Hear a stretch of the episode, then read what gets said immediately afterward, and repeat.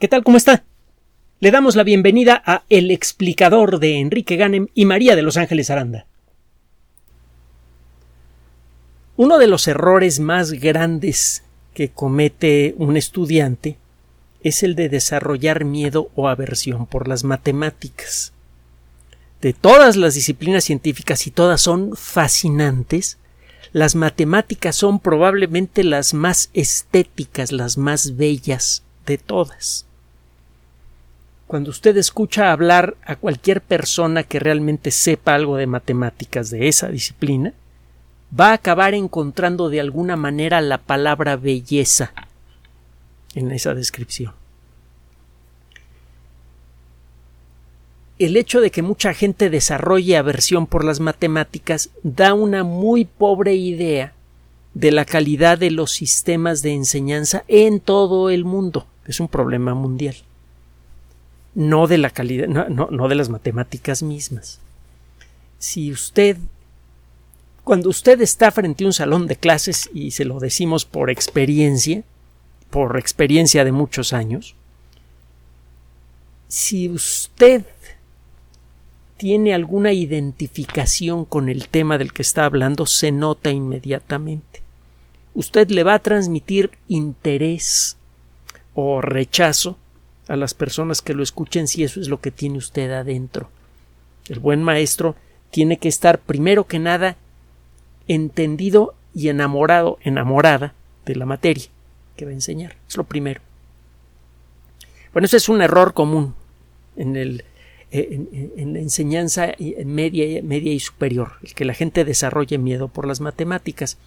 Y otro error es que mucha gente piensa que las matemáticas solamente se aplican, por ejemplo, en el mundo de la ingeniería o en el mundo de las ciencias exactas, aunque claro está desde que desarrollamos la mecánica cuántica a principios del siglo XX y ese desarrollamos suena a manada, obviamente me refiero a la sociedad humana, el, el término exacto ha cobrado un significado muy diferente. Hay algo que es fundamentalmente inexacto es el mundo de la física, a un nivel muy pequeño pero inevitable, inescapable. Pero es otro rollo. El caso es que mucha gente piensa que en la biología las matemáticas pues, no tienen nada que hacer. Quizá pues, uno que otro análisis estadístico sobre el promedio del tamaño de la cola de los escorpiones o qué sé yo. Pero fuera de eso, pues, las matemáticas como que no aplican en mucho en la biología. Es un error verdaderamente garrafal. Mientras las matemáticas nos ofrecen, entre otras cosas, herramientas que nos permiten modelar lo que sucede en el universo. Nosotros podemos crear modelos numéricos eh, cuyo comportamiento refleja a veces de manera muy precisa el comportamiento de algún fenómeno natural. Si creemos entender las causas de un fenómeno natural, podemos construir una máquina que maneja números y esos números representan de manera precisa lo que sucede en la naturaleza. Usted tiene una maquinaria numérica que le dice, por ejemplo, cómo va cambiando la intensidad de un campo gravitatorio según cambia la distancia entre dos objetos. esas fórmulas eh, son eh, maquinarias a las que usted le mete un numerito por un lado y sale un numerito por el otro. Maneja puros números. Usted en todo momento cuando trabaja con esas herramientas lo que está haciendo es dibujar garabatos en un papel o en un pizarrón o en lo que sea. Es verdaderamente apasionante ver cómo estas binarias numéricas que funcionan con simple lógica pueden llegar a imitar con increíble precisión el comportamiento de la naturaleza. Eso significa que el universo es fundamentalmente lógico. Y eso es uno de los grandes de los grandes misterios del universo. Una de las cosas eh, eh, eh, que le han llamado la atención a todas las grandes mentes del mundo de la ciencia a lo largo de la historia. Lo verdaderamente irracional del universo es que sea racional. Esta frase se ha repetido con, de muchas formas diferentes y normalmente se le atribuye a Einstein aunque la he visto por ahí atribuida a otros científicos. No importa quién la dijo, es muy cierta. realmente, si se pone a pensar con cuidado el hecho de que el universo funcione con leyes eh, lógicas estables, es algo realmente raro y es gracias a eso que ustedes y nosotros estamos hablando ahora. Nuestra existencia como especie organizada depende de eso. Bueno, ¿de qué es el rollo del día de hoy? Ya sé, ya sé. A veces parece como que arrancamos eh, por las ramas, pero siempre tiene intención lo que le decimos. En el mundo de las matemáticas hay algunas personas que han eh, tenido una, un lugar tan especial en esa disciplina como en su momento lo han tenido eh, personajes como Einstein o Darwin en el mundo de las ciencias, sean las ciencias físicas o las ciencias de la vida. una de las de los personajes más extraordinarios en la historia de las matemáticas es sin duda Leonhard Euler. Euler realizó una cantidad muy larga de trabajos extraordinariamente valiosos. Es una de las personas, de los científicos más eh, productivos de la historia y prácticamente todos los trabajos que hizo son de gran relevancia. Eh, Euler nació en Suiza, pasó casi toda su vida en San Petersburgo, eh, también conocida todavía como Leningrado. De hecho, en el, en el puerto de carga de Leningrado, lo puede usted ver todavía, por ejemplo, en Google Maps, hay un letrero que en cirílico dice Leningrad. Bueno, eh, también pasó un tiempo en Berlín. Él eh, tuvo una vida eh, sorprendentemente larga, sobre todo considerando las circunstancias de su época. Él vivió 76 años. Trabajó prácticamente toda su vida, incluso al final ya ciego, seguía trabajando.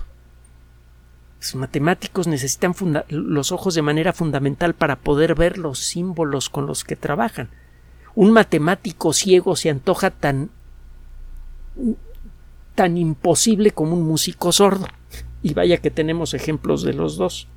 ¿no? Eh, ni Euler fue el único matemático ciego, ni Beethoven fue el único sordo, aunque sí fue desde luego el, mejor de todos. Pero bueno, regresando al tema. Eh, Euler em, logró eh, realizar una cantidad de trabajos brutal, a lo largo de su vida publicó casi más de 850 trabajos y cuando fueron integrados en una sola en un solo paquete el, el resultado fue un bloque de libros, un bloque de volúmenes más grande que la Enciclopedia Británica. Hasta hace relativamente poco el número de volúmenes de la enciclopedia británica andaba, no recuerdo si para los 50 o 60 volúmenes gordotes, y el trabajo de Euler involucra 81. Si usted busca lo que han dicho los grandes científicos, los grandes matemáticos de la historia, que fueron contemporáneos o posteriores a Euler, verá que todos se deshacen en, en en, loas de, Euler, eh, Laplace, Gauss, este, muchos de los nombres así grandotes del mundo de, la, de las matemáticas siempre tienen algo importante que decir de Euler.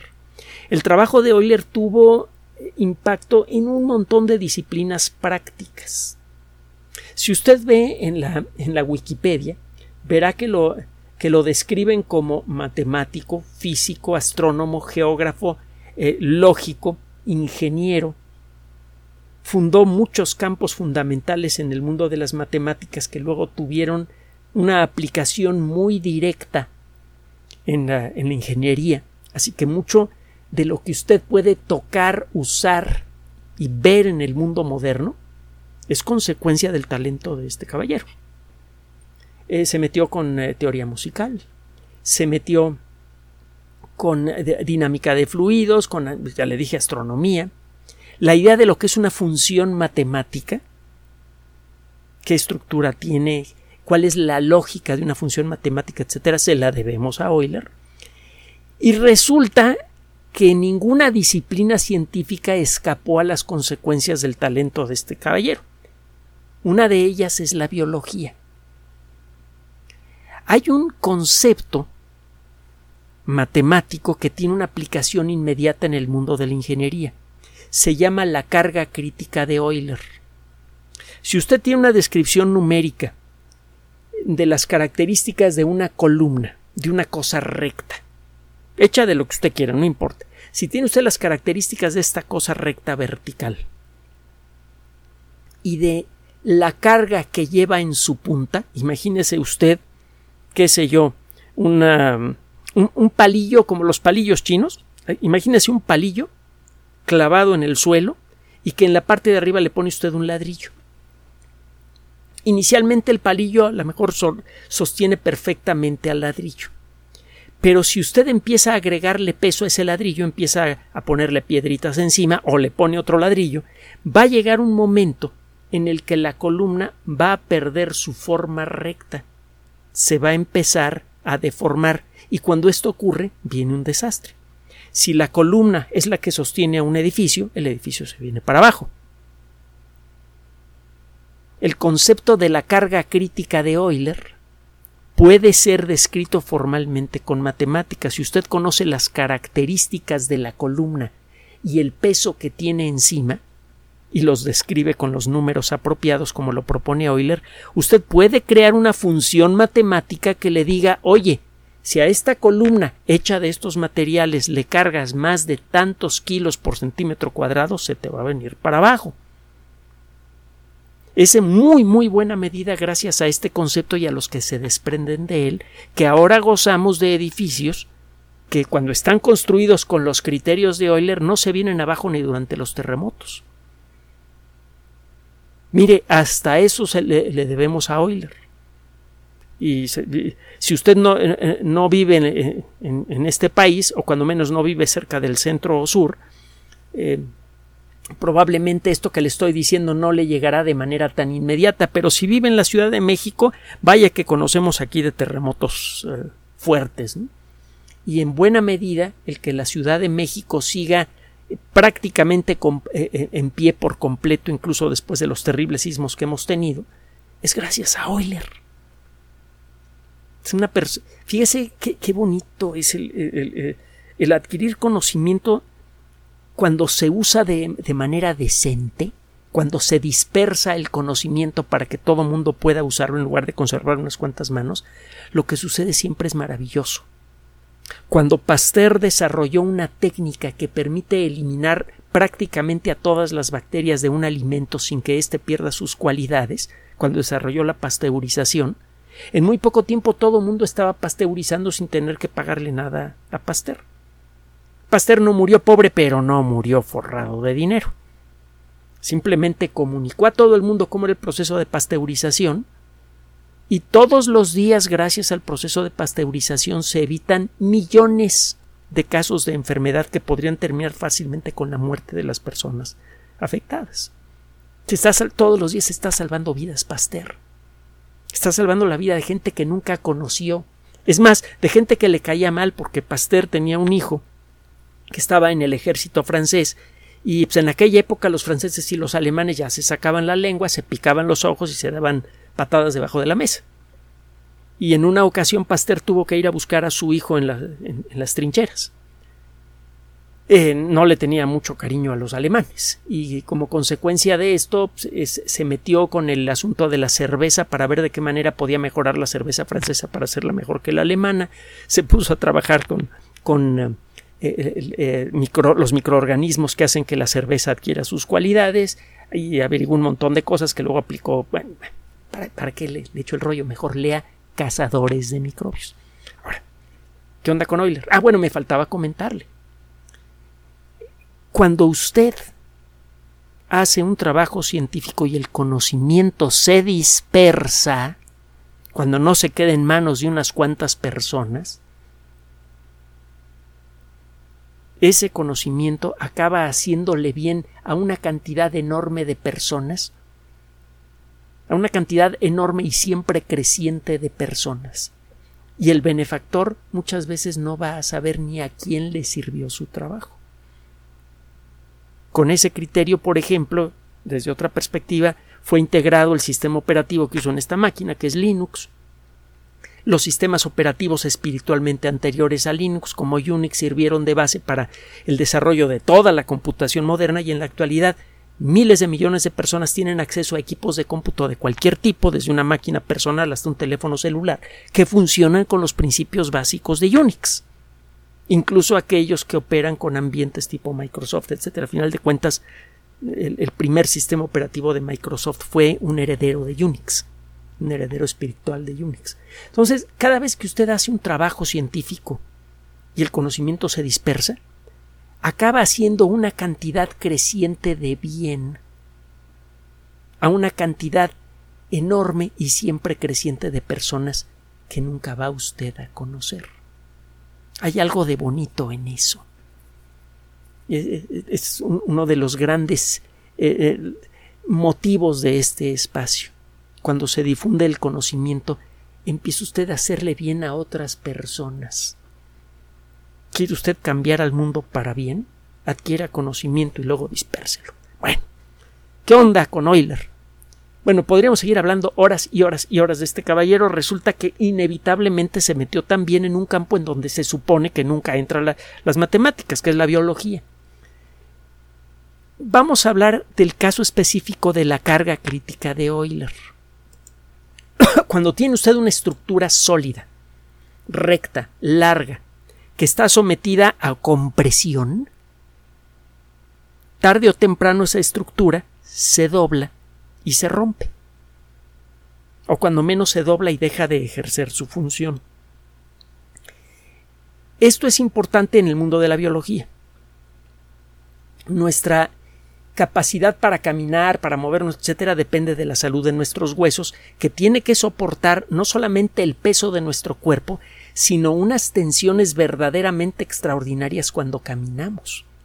Cuando es necesario reemplazar una articulación, se utilizan algunos de los metales más resistentes que existen, como el titanio, que por peso y por características es mucho mejor que el acero para soportar cargas fuertes, para poder reproducir un tiempo lo que hacen los huesos todos los días. Realmente la arquitectura de nuestro esqueleto es extraordinaria y de alguna manera el entender el trabajo que hace el esqueleto involucra a la carga crítica de Euler, pero no es de eso de lo que le vamos a hablar, le vamos a hablar de una de una mosquita. Su nombre es Megarrisa. El eh, nombre se escribe así: M E G-A-R-H-Y-S-S-A.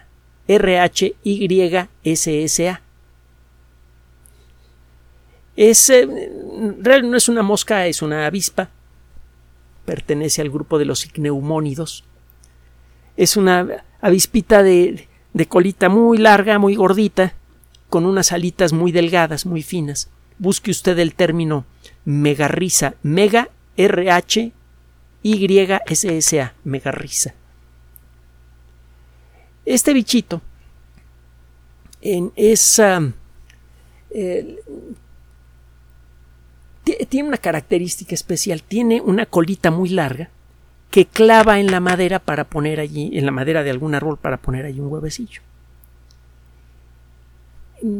Esta estructura, el ovopositor, es muy largo y parece como si fuera un, un aguijón. No es un aguijón. Un aguijón es mucho más duro, generalmente es mucho más corto e inyecta veneno esta estructura que tienen los miembros eh, de, este género, hay muchas especies diferentes, sirve para poner huevecillos. Hay muchas avispas que son así.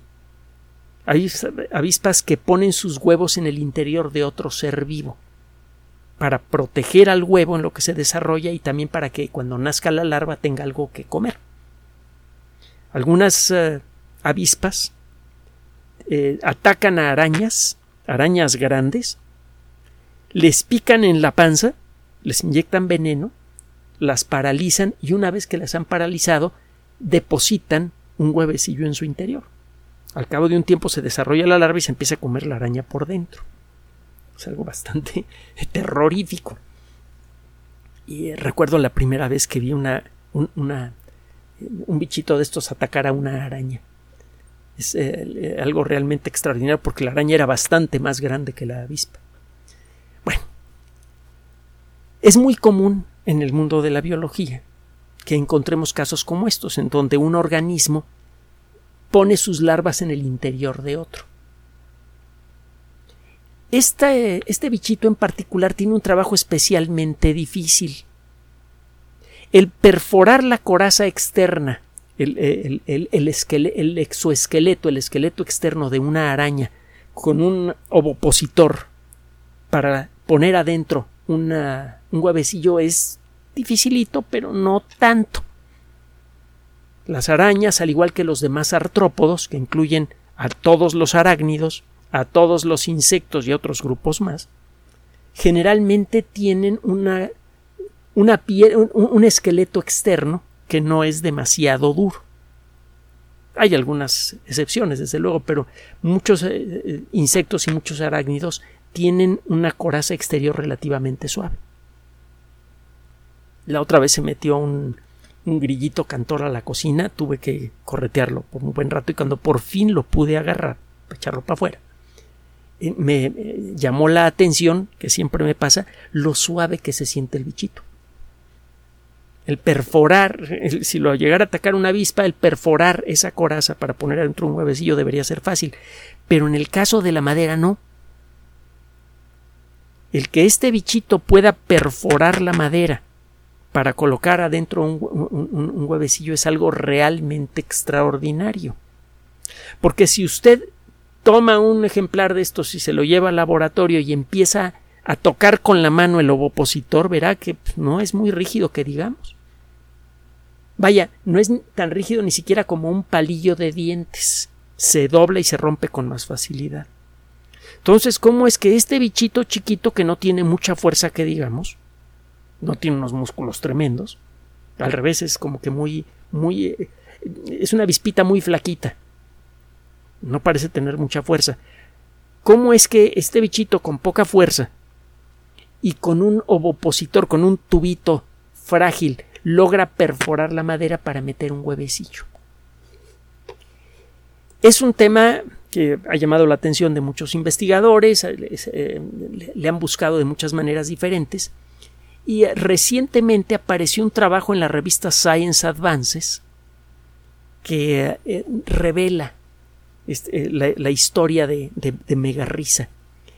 Resulta que este bichito, a pesar de que tener un ovopositor hecho de una proteína relativamente frágil, logra generar una fuerza perforadora suficientemente grande. y esto lo consigue utilizando sus fluidos internos. Usted probablemente habrá visto un gato hidráulico que puede es un, gato pequeño. Gato me refiero a estos aparatos que sirven para levantar un auto que se le ha ponchado una llanta.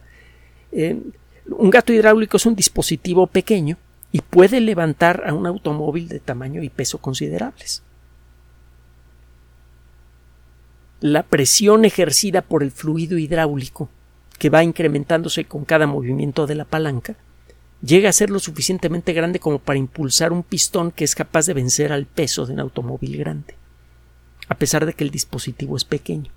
Pues estos investigadores encontraron que el ovopositor de este bichito tiene varios segmentos que se pueden meter uno dentro de otro. Es como no sé si, eh, lo que pasa es que esto ya casi no se usa, pero antes las antenas de los aparatos de radio y de televisión eh, se podían extender y contraer, se llamaban antenas telescópicas. Están hechas de tubos sucesivamente más delgados metidos uno dentro de otro. Cuando usted toma la punta de la antena y la estira, estos tubos se deslizan uno con respecto al otro y acaba usted formando una antena larga. Bueno, resulta que la estructura del ovopositor de megarrisa tiene precisamente eh, esta característica, es telescópica. Y lo que encontraron estos investigadores es que si usted calcula la fuerza crítica de Euler del ovopositor normal, encuentra que esta fuerza crítica es muy baja. Significa que con poca fuerza el tubo se dobla si el, bicho trata de clavar el, tubito en la madera para depositar un huevecillo allí, sin hacer nada en particular, sin nada más clava el tubito y hace un poco de fuerza el tubito se va a doblar y no va a poder depositar el huevecillo. Pero lo que hace este bicho es jugar con sus fluidos internos para aumentar la resistencia de toda la estructura y también la fuerza con la que está presionando contra la madera. Como se trata de una estructura muy delgada, la fuerza generada en el abdomen del bicho para incrementar la presión de sus fluidos internos hace más rígido al ovopositor y le permite concentrar suficiente fuerza como para poder perforar la madera. Resulta que este bicho puede generar una fuerza muy superior a la necesaria para perforar la madera. Así como el, el, ovopositor tiene un cierto número crítico de Euler, la madera también. Tiene usted un bloque de madera, tiene usted eh, un, punzón, usted un punzón con la mano y empieza a, a hacer fuerza. Está usted comprimiendo a la madera con la punta del punzón. Cuando la fuerza rebasa el límite de la fuerza crítica de Euler de la madera, el punzón penetra la madera. Bueno, pues este bicho es capaz de generar una fuerza dos y media veces superior a la fuerza crítica de Euler necesaria para perforar la madera. La cantidad de fuerza que es capaz de generar el abdomen de este bichito es sorprendente, porque le digo, es un bichito que no tiene músculos grandes ni nada, pues pero puede perforar madera.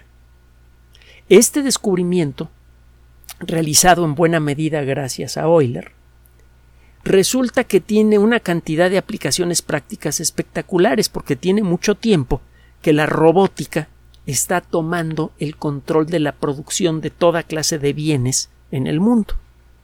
Y espérese a que entre al asunto de los servicios, por ejemplo, los automóviles robóticos, los drones automáticos para repartir productos, etcétera, etcétera, etcétera.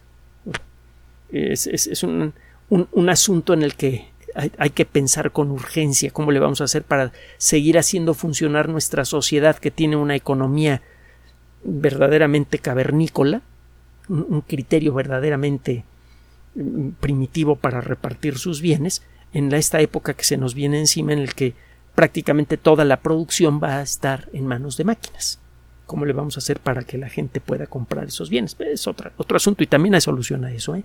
Pero bueno, el caso es que estos investigadores encuentran que respetando ciertos factores de diseño que son inspirados por el abdomen de, esta, de, de este bichito, es posible desarrollar herramientas que ejercen una fuerza enorme, perfectamente controlable, a pesar de estar hechos de materiales frágiles se podrían hacer robots industriales flexibles, ultra precisos, que además son capaces de ejercer fuerzas muy importantes en las estructuras con las que trabajan.